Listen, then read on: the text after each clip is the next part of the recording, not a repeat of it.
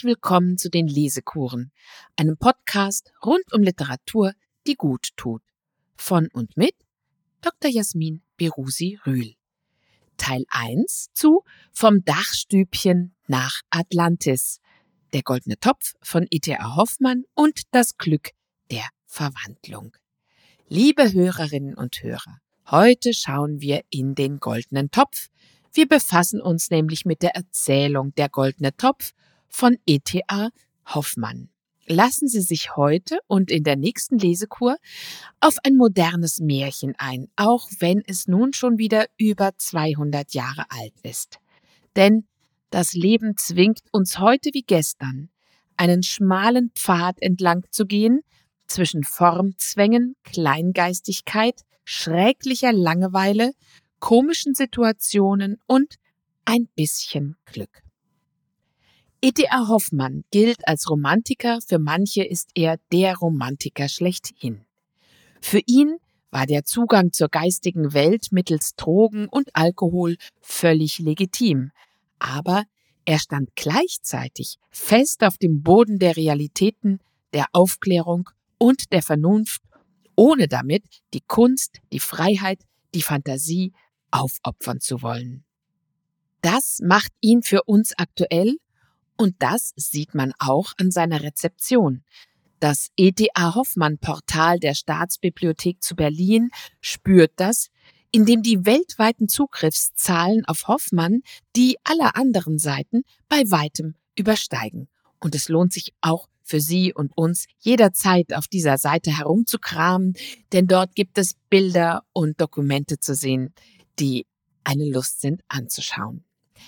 Ernst Theodor Amadeus Hoffmann, der sich zu Ehren Mozarts seinen dritten Vornamen zugelegt hat, geboren am 24. Januar 1776 in Königsberg, Ostpreußen und gestorben am 25. Juni 1822 in Berlin, wurde nur 46 Jahre alt und er starb, wie Rüdiger Safranski es ausdrückt, unter Protest, aber ohne Klagen bis zum letzten Augenblick als Lähmungen ihn bis zum Halse unbeweglich machten, diktierte er seinem Betreuer die letzten Erzählungen in die Feder.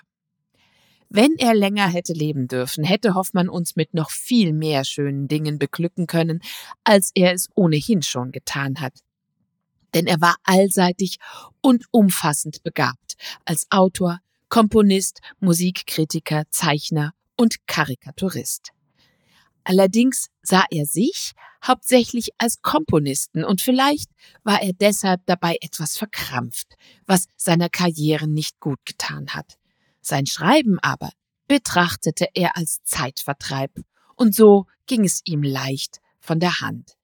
Die Elixiere des Teufels, die Lebensansichten des Kater Murr, der Sandmann. Das Publikum, unter ihm Musiker wie Beethoven, liebten ihn. Sein Werk wirkte ungeheuer produktiv. Nicht nur der Sekt wurde von seinen Freunden und ihm in Berlin erfunden. Allein Goethe mochte ihn nicht so besonders. Zu seinem Leidwesen musste er im Brotberuf als Jurist arbeiten. Studiert hatte er in Königsberg unter Immanuel Kants rechtstheoretischem Einfluss. Er startete seinen Staatsdienst in der Verbannung, denn er versemmelte sich gleich nach dem juristischen Staatsexamen seine Karriere, weil er auf einer Karnevalsfeier alle Gäste im Vorfeld gezeichnet hatte. Damit stellte er sein Talent als Karikaturist unter Beweis, wurde aber eben in die preußische Provinz, das heutige Polen, verbannt. Nach Stationen in Berlin, Posen, Block und Warschau verlor er während der Napoleonischen Kriege seine Anstellung und als er 1815 als Richter an den Strafsenat des Berliner Kammergerichtes, das höchste preußische Gericht, zurückkehrte, eckte er als gründlicher Jurist und Verfechter des Rechtsstaates mit der Repression der Karlsbader Beschlüsse an. Ausgerechnet er wurde zur Ermittlung hochverräterischer Verbindungen und anderer gefährlicher Umtriebe berufen. Hoffmann widersprach dem Ministerialdirektor im Polizeiministerium namens Karl Albert von Kamptz, als dieser den Turnvater Jahn ohne konkretes Vergehen der Demagogie überführen wollte. Und dann schrieb er mit dem Meister Floh auch noch eine Satire darauf, die sicherlich strafrechtliche Konsequenzen gehabt hätte, wenn Hoffmann nicht zuvor gestorben wäre. Während seiner Lebenszeit herrschte 23 Jahre lang Krieg. Als der Krieg 1792 begann, war Hoffmann 16 Jahre alt. Sein Leben, wie das aller anderen Zeitgenossen, wurde durch die Koalitionskriege und die Feldzüge Napoleons, die ganz Europa umkrempelten, stark in Mitleidenschaft gezogen. Während sich der zwölf Jahre jüngere Josef von Eichendorff als Lützower Jäger zwischen 1813 und 14 an den Befreiungskriegen beteiligte, war E.T.A. Hoffmann 1813 schon Ende 30 und seit sieben Jahren ohne seinen juristischen Brotberuf. In der Schlacht von Jena und Auerstedt am 14. Oktober 1806 war das alte Preußen untergegangen und sämtliche Staatsbediensteten waren entlassen worden. In den folgenden fünf Jahren befand sich Napoleon auf dem Höhepunkt seiner Macht. Sein Abstieg begann mit dem Russlandfeldzug 1812. Ich will keine Geschichtsstunde geben, aber es ist wichtig im Kopf zu haben, wie überaus schwer und grunderschütternd die Jahre waren, in denen das Werk entstanden ist, das wir uns heute anschauen.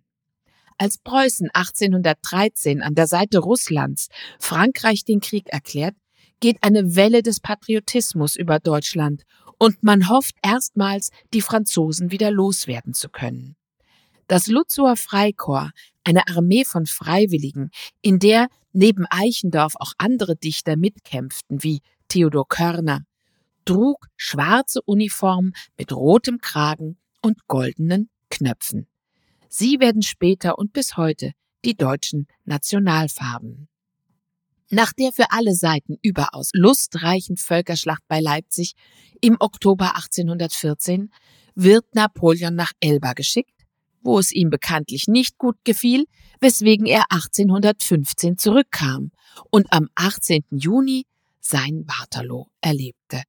Währenddessen tagte der Wiener Kongress und schickte sich an, Europa neu zu ordnen. Viele waren durch die Schlachten und die schlechte Versorgungslage gestorben. Eichendorff und Hoffmann glücklicherweise nicht. Doch für jetzt können wir auf keinen Fall noch länger einführen. Der Student Anselmus steht in den Startlöchern. Hören Sie also zunächst den Anfang der ersten Vigilie. Erste Vigilie. Die Unglücksfälle des Studenten Anselmus, des Konrektors Paulmann Sanitätsknaster und die goldgrünen Schlangen. Am Himmelfahrtstage, nachmittags um drei Uhr, rannte ein junger Mensch in Dresden durchs schwarze Tor und geradezu in einen Korb mit Äpfeln und Kuchen hinein, die ein altes, hässliches Weib feilbot, so dass alles, was der Quetschung glücklich entgangen, hinausgeschleudert wurde und die Straßenjungen sich lustig in die Beute teilten, die ihnen der hastige Herr zugeworfen. Auf das Zetergeschrei, das die Alte erhob, verließen die Gevatterinnen ihre Kuchen- und Brandweintische, umringten den jungen Menschen und schimpften mit pöbelhaftem Ungestüm auf ihn hinein, so dass er, vor Ärger und Scham verstummend, nur seinen kleinen, nicht eben besonders gefüllten Geldbeutel hinhielt, den die Alte begierig ergriff und schnell einsteckte. Nun öffnete sich der festgeschlossene Kreis, aber indem der junge Mensch hinausschoss, rief ihm die Alte nach Ja, renne, renne nur zu, Satanskind. Ins Kristall bald dein Fall, ins Kristall. Die gellende, krächzende Stimme des Weibes hatte etwas Entsetzliches, so dass die Spaziergänger verwundert stillstanden und das Lachen, das sich erst verbreitet, mit einem Mal verstummte. Der Student Anselmus, niemand anders war der junge Mensch, fühlte sich, unerachtet er des Weibes sonderbare Worte durchaus nicht verstand, von einem unwillkürlichen Krausen ergriffen und er beflügelte noch mehr seine Schritte, um sich den auf ihn gerichteten Blicken der neugierigen Menge zu entziehen.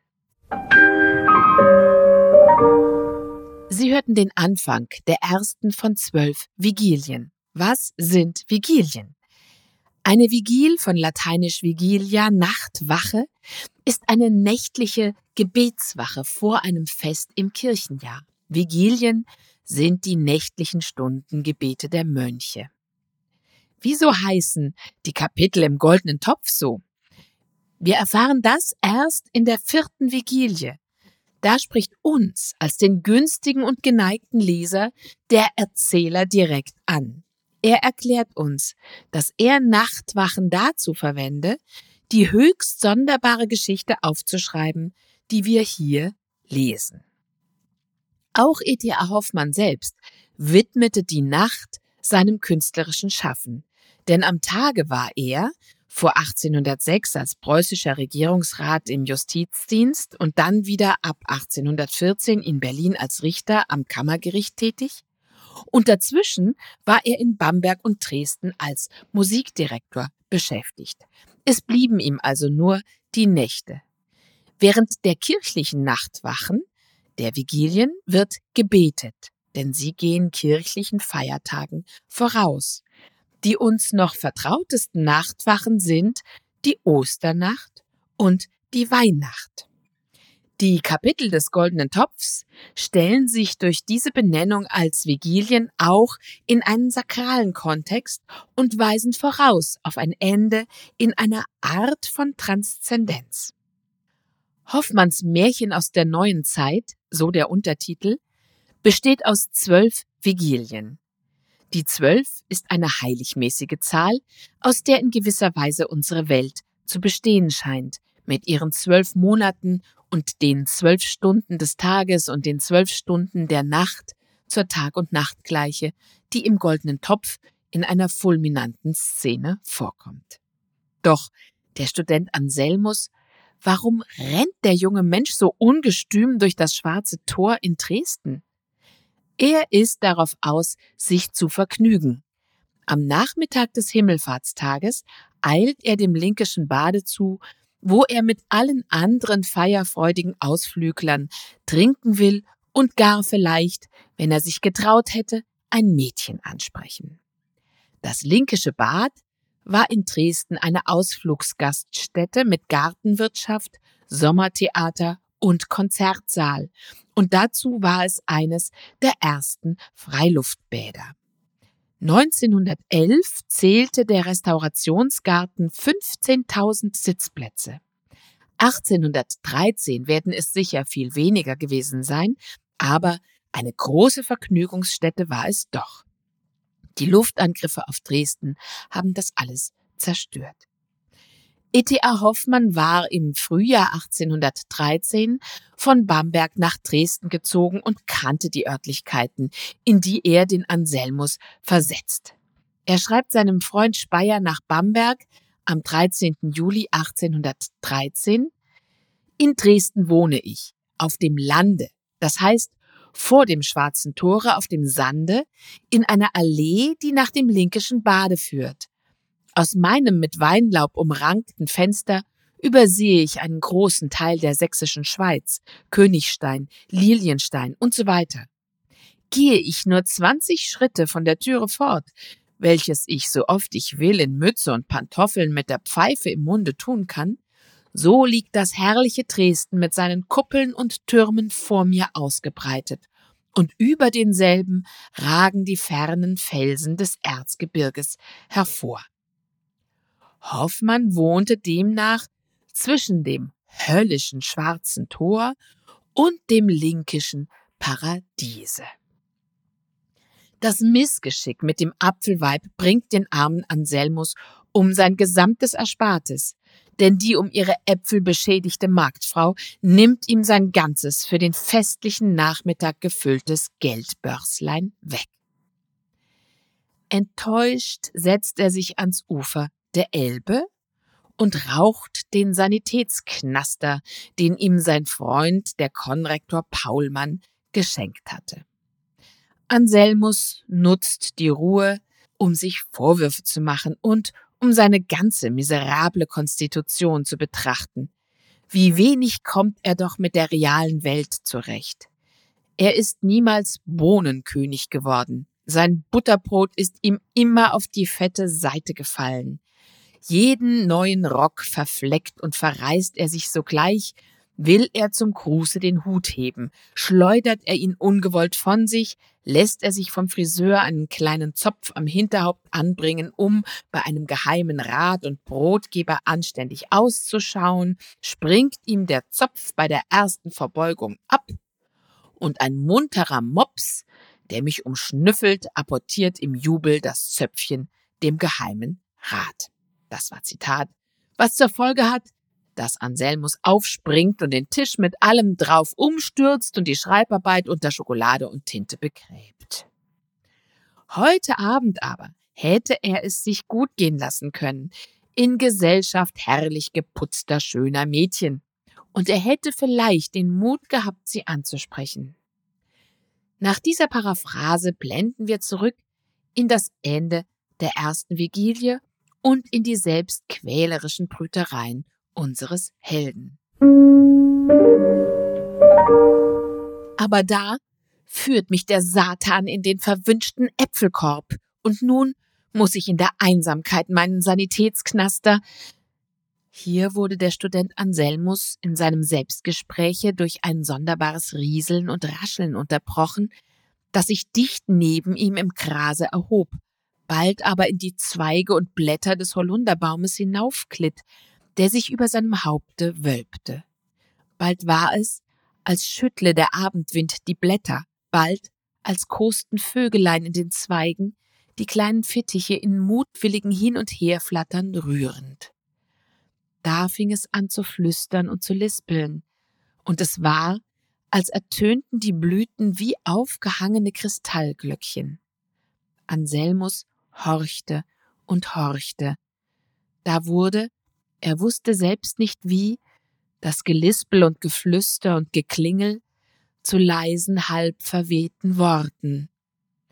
Zwischendurch, zwischenein, zwischen Zweigen, zwischen schwellenden Blüten, schwingen, schlängen, schlingen wir uns, Schwesterlein, Schwesterlein, schwinge dich im Schimmer, schnell, schnell herauf, herab, Abendsonne schießt Strahlen, zischelt der Abendwind, raschelt der Tau, Blüten singen, rühren wie Zünglein, singen wir mit Blüten und Zweigen, Sterne bald glänzen, müssen herab, zwischendurch, zwischenein, schlängeln, schlingen, schwingen wir uns, Schwesterlein.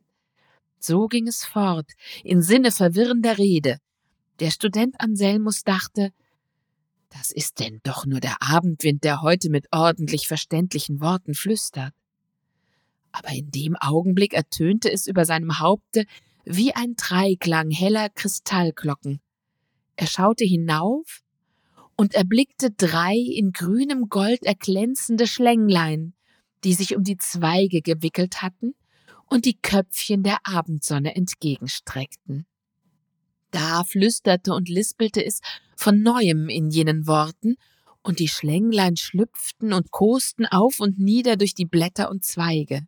Und wie sie sich so schnell rührten, da war es, als streue der Holunderbusch tausend funkelnde Smaragde durch seine dunklen Blätter. Das ist die Abendsonne, die so in dem Holunderbusch spielt, dachte der Student Anselmus. Aber da ertönten die Glocken wieder, und Anselmus sah, wie eine Schlange ihr Köpfchen nach ihm herabstreckte. Durch alle Glieder fuhr es ihm wie ein elektrischer Schlag.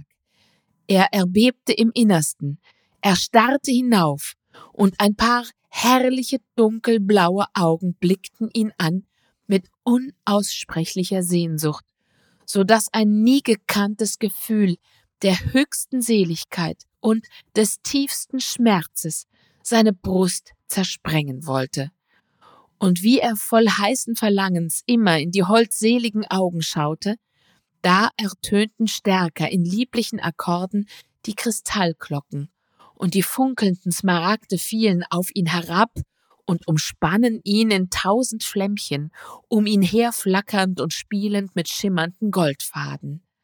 Der Holunderbusch rührte sich und sprach Du lagst in meinem Schatten, mein Duft umfloss dich, aber du verstandest mich nicht. Der Duft ist meine Sprache, wenn ihn die Liebe entzündet. Der Abendwind strich vorüber und sprach Ich umspielte deine Schläfe, aber du verstandest mich nicht. Der Hauch ist meine Sprache, wenn ihn die Liebe entzündet. Die Sonnenstrahlen brachen durch das Gewölk, und der Schein brannte wie in Worten. Ich umgoss dich mit glühendem Gold, aber du verstandest mich nicht. Glut ist meine Sprache, wenn sie die Liebe entzündet. Und immer inniger und inniger versunken in den Blick des herrlichen Augenpaars wurde heißer die Sehnsucht, glühender das Verlangen. Da regte und bewegte sich alles, wie zum frohen Leben erwacht. Blumen und Blüten dufteten um ihn her, und ihr Duft war wie herrlicher Gesang von tausend Flötenstimmen, und was sie gesungen, trugen im Widerhall die goldenen vorüberfliehenden Abendwolken in ferne Lande. Aber als der letzte Strahl der Sonne schnell hinter den Bergen verschwand und nun die Dämmerung ihren Flor über die Gegend warf, da rief, wie aus weiter Ferne, eine raue, tiefe Stimme. Hi, hi. Was ist das für ein Gemunkel und Geflüster da drüben? Hi, hi. Wer sucht mir doch den Strahl hinter den Bergen? Genug gesonnt, genug gesungen. Hi, hi, durch Busch und Gras, durch Gras und Strom. Hi, hi. Herunter, herunter. So verschwand die Stimme, wie im Murmeln eines fernen Donners, aber die Kristallglocken zerbrachen im schneidenden Misston. Alles war verstummt. Und Anselmus sah, wie die drei Schlangen schimmernd und blinkend durch das Gras nach dem Strome schlüpften. Rischelnd und raschelnd stürzten sie sich in die Elbe, und über den Wogen, wo sie verschwunden, knisterte ein grünes Feuer empor, das in schiefer Richtung nach der Stadt zu leuchtend verdampfte. Welch ein Zauber hat hier gewirkt. Anselmus hat Sanitätsknaster geraucht, den ihm sein Freund Paulmann geschenkt hat. Der Sanitätsknaster steht auch in der Überschrift zur ersten Vigilie, und auf der Ebene der Realität dürfen wir getrost sein, dass er einen Anteil an der Erscheinung hat. Knaster ist ein Tabak meist aus der Hanfpflanze, also Haschisch. Wenn der Knaster im medizinischen Bereich Anwendung findet, was das Beiwort Sanitäts nahelegt, dann dürfte er einen hohen THC-Anteil haben. Die medizinische Verwendung von Knaster liegt um 1813-14 nicht fern. Wir befinden uns mitten in den Napoleonischen Kriegen, als E.T.A. Hoffmann am Goldenen Topf schreibt. E.T.A. Hoffmann setzte das Schreiben und die Fantasie in jener Zeit bewusst als eine Flucht vor der schrecklichen Wirklichkeit ein.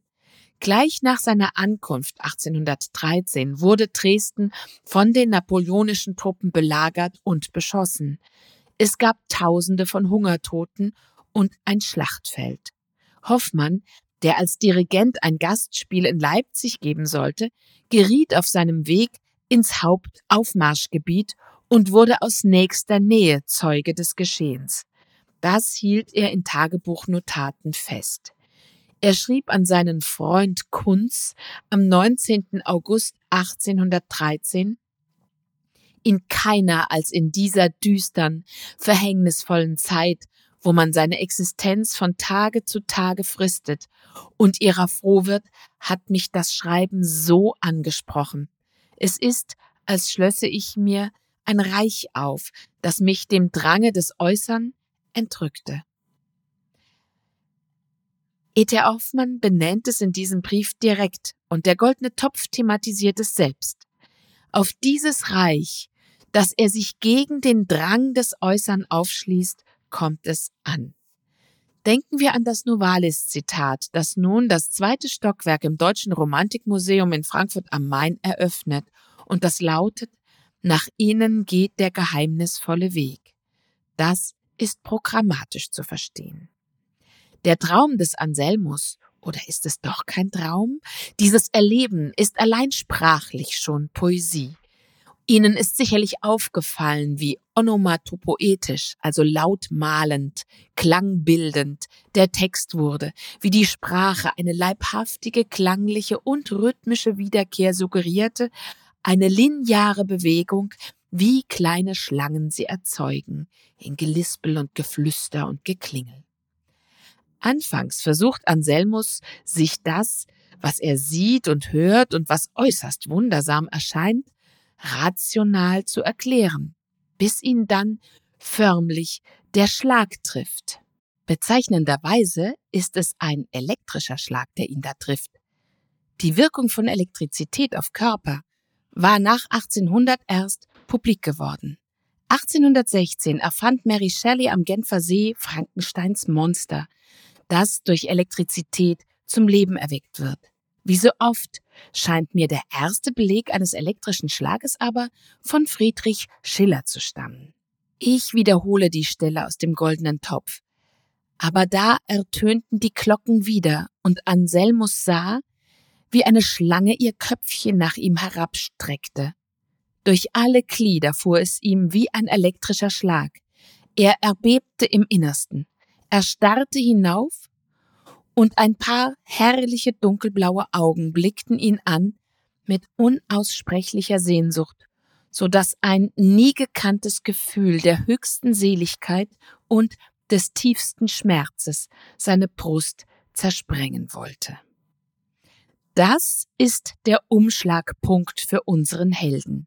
Der Blick in die dunkelblauen Augen weckt in ihm eine unaussprechliche Sehnsucht, genau die gleiche, mit der diese Augen ihn betrachten offenbar, und im nächsten Augenblick versteht er die Sprache des Holunderbusches, die Sprache des Windes und die Sprache der Sonnenstrahlen. Treten wir einen Schritt zurück. Wir hatten gehört, dass Anselmus mit seinem Körper nicht so gut zurechtkommt. Dieses Unglück teilt er mit seinem Schöpfer, mit E.T.A. Hoffmann. Anselmus ist allerdings nur ungeschickt, aber er scheint ein hübsch gewachsener junger Mann zu sein. Das war E.T.A. Hoffmann nun gerade nicht. E.T.A. Hoffmann, 1776 geboren, war sehr klein gewachsen, schon in jungen Jahren ein wenig gekrümmt, den übermäßig großen Kopf in die Schultern eingezogen, so schreibt Rüdiger Safranski in seiner wunderbaren Hoffmann-Biografie. Als ganz junger Mann erleidet er mit seinem Körper bei dem Mädchen, in das er sich verliebt, eine schreckliche Schlappe. Und er wird von ihr so sehr verspottet, dass sein Freund Hippel Mitleid empfindet. Hoffmann schreibt seinem Freund Hippel mit 19 Jahren, ich habe einen Künstlerkörper. Das heißt, er wird bald gar nicht zu brauchen sein und ich werde mich empfehlen, ohne ihn mitzunehmen. Hoffmanns beweglicher Geist drückt sich eher in seinem Gesicht aus, das man wohl nicht so schnell vergessen konnte, und mit seinem stets bewegten Mienenspiel und den sprechenden Augen. Doch auch dies konnte eher Angst machen als anlocken. Rüdiger Safranski glaubt, dass Hoffmanns Lust an der Verwandlung, die eine Quelle seiner poetischen Inspiration war, in seinem Körperkonflikt einen Ursprung hat. Der Autor, Komponist und Zeichner E.T.A. Hoffmann versuchte mit allen künstlerischen Mitteln seinen Geist aus seinem widerspenstigen Körper zu befreien. Und so hat er der Nachwelt Zeugnisse einer, man kann das ohne Übertreibung sagen, großen Seele hinterlassen. Er selbst hat sich mit dieser Seele mehrfach in seinem Leben auf das heftigste verliebt und fast immer unglücklich. Am wichtigsten für sein Werk war Julia Mark aus Bamberg. Die dunkelblauen Augen im goldenen Topf, die er sowohl dem Schlänglein Serpentina, das sich dann in ein Mädchen verwandelt, als auch dem Bürgermädchen Veronika andichtet, stammen von ihr. Sie war drei Jahre lang Hoffmanns Gesangsschülerin und er, der 20 Jahre älter und selbst verheiratet war, verliebte sich so sehr in sie, dass er schon im zweiten Jahr nur noch die Möglichkeit sah, sich entweder zu erschießen oder toll zu werden. Viele seiner weiblichen Figuren gehen auf Julia Mark zurück und vor allem die Liebe bis zum Wahnsinn und zu Selbstmordgedanken hat Hoffmann dank seiner poetischen Energie ironisch und künstlerisch umgeformt. Besonders wütend aber war Hoffmann, weil Julia Mark mit einem, wie er fand, unsympathischen Menschen verheiratet werden sollte und keine Möglichkeit bekam, ihre wunderbare Stimme weiter auszubilden und zu singen. All das widerfuhr ihm in Bamberg, wo er zwischen 1808 bis April 1813 seine Lehr- und Marterjahre verbrachte, wie er es in schönster Anspielung auf Goethe ausdrückte. Er war anfangs überglücklich gewesen, als er nach Bamberg gekommen war, denn er durfte dort erstmals und endlich als Musikdirektor am Theater wirken. Jedoch wurde er schnell durch städtische Intrigen wieder ausgestoßen. Mühsam ernährte er sich und seine polnische Frau Mischa mit Musikunterricht, mit Singen und sogar mit dem Verkaufen seines Rocks. Besonders beim Musikunterricht entwickelte er sein verzweiflungsvolles alter Ego, den Kapellmeister Kreisler. Denn 1812 hatte er in Bamberg mit dem Plan für sein literarisches Erstlingswerk begonnen. Es sollte den Titel tragen Fantasiestücke in Calots Manier, Blätter aus dem Tagebuch eines reisenden Enthusiasten. Der namengebende Jacques Callot war ein lothringischer Zeichner, Kupferstecher und Radierer Anfang des 17. Jahrhunderts. Callot lebte zwischen 1592 und 1635. Dessen Techniken waren wegweisend und seine Bilder in ganz Europa beliebt. Der fantastische Realismus Calots begeisterte Hoffmann, der sich ihm seelenverwandt fühlte, und er wollte so dichten, wie Calot zeichnete. In Bamberg entstanden also die ersten Texte, die später in Hoffmanns erstes Buch aufgenommen wurden. Darunter der Kapellmeister Kreisler, der als Künstler in der kleinbürgerlichen Welt zerrieben wird. Diese Problematik faszinierte andere Künstler und Robert Schumann komponierte die Kreislerianer. Aber schon in Hoffmanns eigenen Werken führten die von ihm erfundenen Figuren ein Eigenleben. Nach den ersten sechs Kreislerianer in Hoffmanns Fantasiestücken taucht der arme Kapellmeister 1819-20 in den Lebensansichten des Kater Murr wieder auf. Und zwar deshalb, weil der literarisch ambitionierte Kater die hinterlassenen Aufzeichnungen des enthusiastischen und romantischen Kapellmeisters Kreisler als Löschpapier zwischen seine eigenen Gedanken und Erinnerungen legt. Und sogar im goldenen Topf, der im Rahmen der Fantasiestücke entstanden und veröffentlicht wurde, wird Kreisler erwähnt. Ganz am Ende wird der Erzähler des goldenen Topfes, wenn er einfach nicht weiterkommt mit seiner Geschichte und nicht weiß, wie er sie zu Ende schreiben soll, von Lindhorst einen Arak angeboten bekommen. Zitat, hier sprach er, also Lindhorst, bringe ich Ihnen das Lieblingsgetränk Ihres Freundes, des Kapellmeisters Johannes Kreisler. Es ist angezündeter Arak, in den ich einigen Zucker geworfen. Sie sehen an diesem Einschub, wie heftig E.T.A. Hoffmann Wirklichkeit und Fiktion vermischt hat, wie er quasi selbst in seine Geschichten hineinsteigt und mit seinen eigenen Figuren in Kontakt tritt.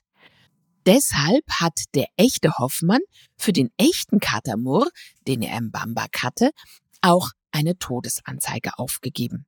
Und es gibt natürlich auch eine echte Unterschrift vom echten Katamur.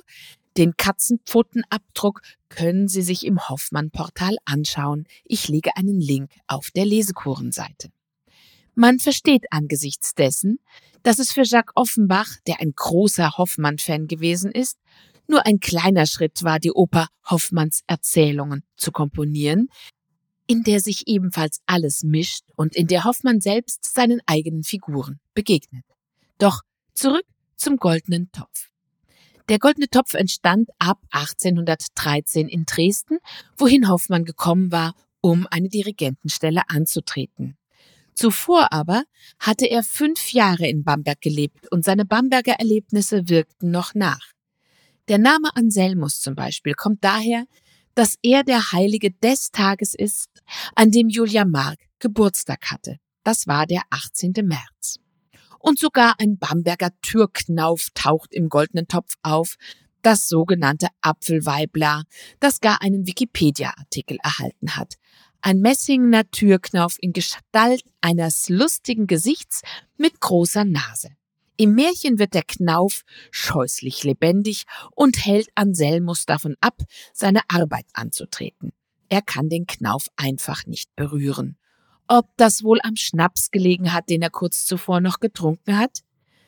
Nicht nur Hoffmann, auch Anselmus, obschon er hübsch ist, liegt mit seinem Körper im Clinch, das hörten wir schon. Und mit den Frauen und Mädchen will es auch nicht recht klappen, und zwar wegen seiner Verklemmtheit. Anselmus seufzt ja der entgangenen Möglichkeit nach, dass er, wenn er das gesparte Geld großspurig in Bestellungen hätte umsetzen können, Eindruck gemacht hätte. Er denkt, ich weiß es schon, der Mut wäre mir gekommen, ich wäre ein ganz anderer Mensch geworden. Einer, der sich eben traut, mit den Mädchen anzubandeln. Mit einem Apfel hat einst Eva Adam verführt, und Anselmus fällt gleich über einen ganzen Korb voll Äpfeln. Dazu wird er von der bösen Frau verflucht mit dem Ausruf Ja, renne, renne nur zu, Satans Kind, ins Kristall bald dein Fall, ins Kristall. Das ist ein rätselhafter, beängstigender Fluch. Er wird sich später kurzzeitig verwirklichen. Anselmus wird sich durch den Zauber der Bösen, zu dem Veronika, die Ko Tochter des Konrektors Paulmann, ungewollt beigetragen hat, in der Nacht des Äquinoktiums wiederfinden, eingeschlossen in einer engen Glasflasche oben auf einem Regal. Eine entsetzliche Vorstellung ist da mit diesem Kristall verbunden. Ist das vielleicht eine Art bürgerlicher Enge, in die er gefangen wird? Aber eben gerade in seinem aufregenden, sehnsuchtsvollen Traum, da kam auch Kristall vor, jedoch kein böses, sondern ein hinreißendes, ein klingendes. Tatsächlich gibt es so gut wie alles doppelt in dieser Geschichte. Alles ist gleichermaßen im Bösen wie im Guten vorhanden, sowie in der bürgerlichen Welt wie auch in der Welt der Fantasie, nur eben jeweils verwandelt. Anselmus hörte während der ganzen Zeit seiner Erscheinung das zarte Klingen von Kristallglöckchen und alle Elemente der Natur sprachen zu ihm der Holunderbusch, der Abendwind, die Sonnenstrahlen.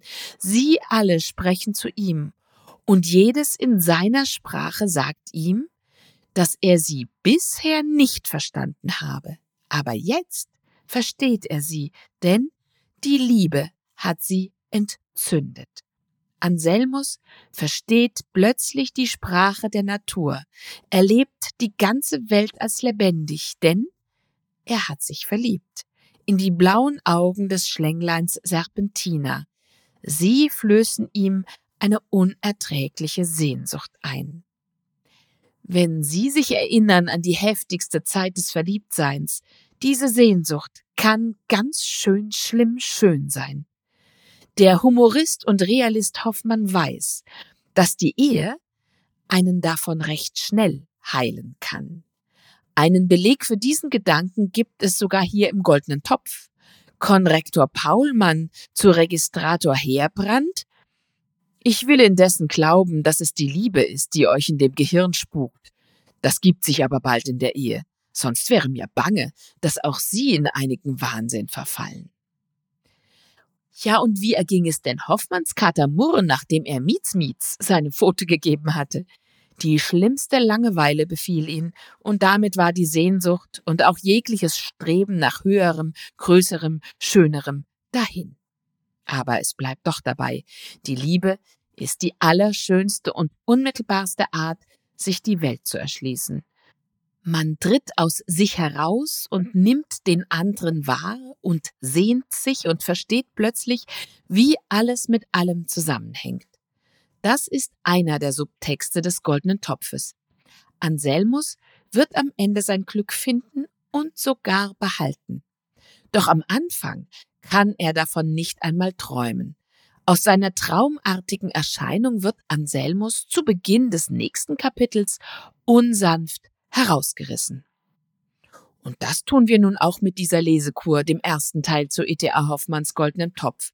Wir unterbrechen die Lesung brüsk und freuen uns auf den zweiten Teil.